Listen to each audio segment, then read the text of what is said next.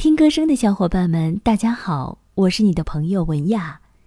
站在二零一六年的尾巴上，回望过去的一年，有鲜花，有泪水，有风和日丽，有惊涛骇浪。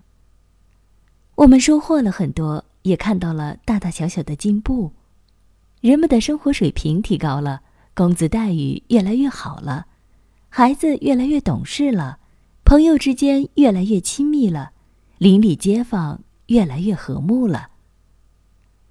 二零一七年正在向我们走来，时光的年轮又留下了一道深深的印痕。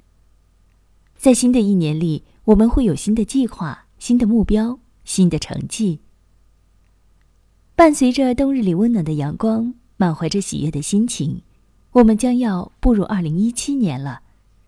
文雅祝大家在新的一年里心想事成，万事如意，工作顺利，阖家幸福。